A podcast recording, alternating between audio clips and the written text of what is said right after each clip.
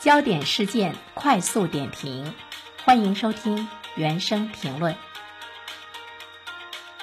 七月二十八号召开的中共中央政治局会议，还有呢七月二十九号召开的国务院常务会议，对于房地产市场都做出了一个重要的部署。重要的部署的过程中，我们也会注意到呢，有一些表述出现了那些新的气象，比如说中央政治局会议，它将稳住房地产。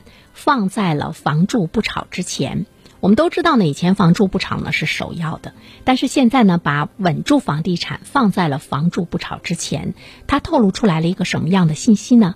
就是它强调了稳地产的重要性。国务院常务会议呢，也进一步提出了支持刚性和改善性的居住的需求。随着中央的进一步的定调，房地产未来的市场发展的这个企稳，多多少少呢，我们还是要寄予呢更多的呢一种呢这个期待。三季度吧，房地产相关的政策应该会进一步的宽松。这个宽松的方向呢，方面呢能够及时有力的来解决目前市场上出现的停贷融资难的一个问题。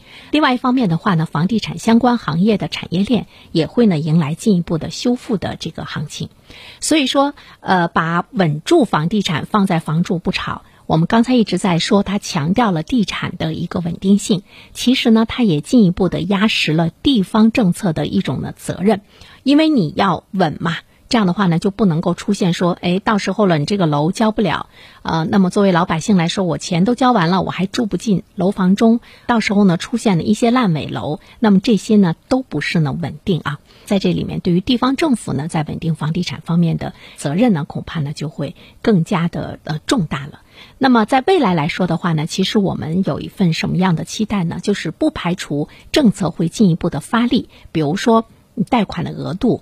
呃，会呢提升，比如说贷款的利率会呢这个下行，再比如说一些非核心城市的限购限贷会进一步的优化，那么它会不会全面的放开？我们呢也是要有待于进一步的观察。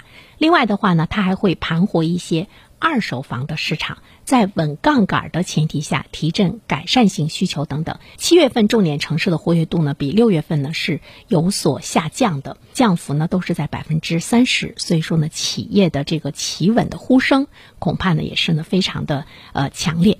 所以现在呢，房地产回归到正常的轨道，是当前政府、企业、居民的一个共同利益所在吧。除了呢有一些供给端的。创新政策出台，那么需求端的创新政策是不是也应该有更多的推出？这个呢，我们也是呢来静待吧。